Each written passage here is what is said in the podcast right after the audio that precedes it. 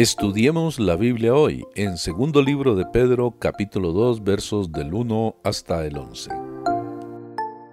Así como había santos hombres de Dios que hablaron siendo inspirados por el Espíritu Santo, también había falsos profetas y falsos maestros. Pedro estableció esto como un hecho y no como una posibilidad, y dijo que estaban entre el pueblo, no solo fuera de la iglesia. Ellos trabajan encubiertamente. No es que sus enseñanzas sean secretas, sino que la naturaleza engañosa de sus enseñanzas está escondida. Ningún falso maestro se anuncia a sí mismo como falso maestro. Ellos meten herejías destructoras que destruyen al decir mentiras acerca de Jesucristo y su obra por nosotros y en nosotros. Por medio de estas herejías la gente es lastimada y destruida. También niegan al Señor que los rescató. En esto Pedro dice que por lo menos ellos aparentan ser salvos. Si no, Pedro nunca diría que el Señor los rescató. Ellos son prometidos con destrucción repentina, aunque no son juzgados lo suficientemente rápido en la opinión de muchos. Esto nos recuerda que los falsos maestros pueden ser populares. Solamente porque algo funciona al atraer una multitud de seguidores no significa que sea de Dios. Sabemos que la obra de Dios siempre traerá fruto, pero la obra del diablo también puede incrementar. Los falsos maestros siempre han estado y estarán entre los cristianos. Lo que es de más angustia es que hay muchos cristianos que seguirán sus disoluciones. Cuando los falsos maestros están trabajando y sus multitudes los siguen, el camino de la verdad es blasfemado. El nombre y el honor santo de Dios son deshonrados. Los falsos maestros usan la avaricia para ellos mismos y para sus seguidores. Muchos de ellos hoy en día y en tiempos pasados presentan un evangelio que tiene autogratificación en su corazón. Todo esto es presentado con palabras fingidas porque la enseñanza falsa nunca se anuncia a sí misma. Pedro nos asegura que sí serán juzgados, aunque parezca que están prosperando, su juicio no tarda. La ira de Dios se derrama en ellos, aunque aún al permitir que continúen, así acumularán más y más condena y dureza de corazón para sí mismos. Dios juzgó a los ángeles malvados poniéndolos en prisiones de oscuridad. Aparentemente algunos de estos ángeles están en cautiverio mientras otros están libres y activos en la tierra como demonios. Es claro que en un tiempo los seres angelicales tuvieron un periodo de elección, de probar cuándo su destino futuro sería determinado. ¿Cuánto tiempo iba a durar esa libertad condicional?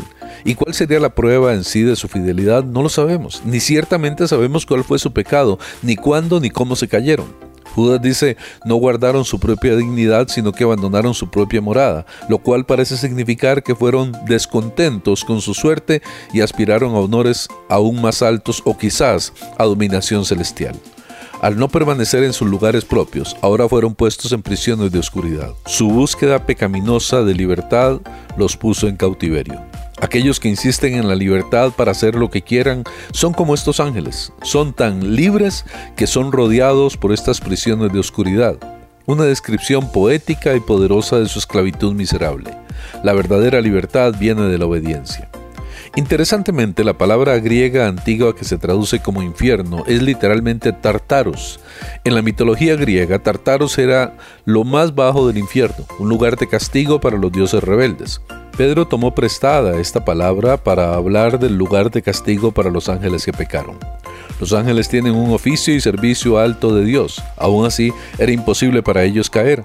Debemos de tomar un amplio aviso de esto. También podemos entender que de algunas maneras podemos pecar mucho peor que estos ángeles. Dios juzgó al mundo antiguo, al mundo antes del diluvio de Noé, Génesis 6.5.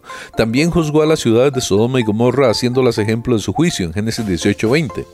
Tres ejemplos de juicio nos demuestran el principio importante que Pedro quiere destacar. Primero, Dios juzgó a los ángeles que pecaron, así que nadie es demasiada estima para no ser juzgado. Segundo, Dios juzgó al mundo antes del diluvio, así que Dios no juzga basado en eventos próximos. Y tercero, Dios juzgó Sodoma y Gomorra, así que aún los prósperos pueden ser juzgados. Entonces, ¿qué hace que los impíos piensen que pueden escaparse del juicio de Dios? La venida de su juicio es cierta. Lot era justo a los ojos de Dios, aunque quizás era difícil para otros ver lo justo que era. No obstante, la maldad de Sodoma y Gomorra afligía cada día su alma justa. El Señor libró a Lot por su alma justa, pero Lot perdió todo lo demás por su asociación tan cercana con estas ciudades malvadas. Así como el Señor libró a Lot, Él sabe cómo librarnos de las tentaciones por las que pasamos, y Él sabe cómo reservará a los injustos para el día del juicio. Podemos confiar en la liberación de Dios para los piadosos, porque es tan cierta como el juicio para los injustos. Estos impíos son especialmente reservados para el juicio. Ellos viven según la carne y no según el espíritu y son marcados por la inmundicia. Estos impíos son orgullosos, despreciando la autoridad.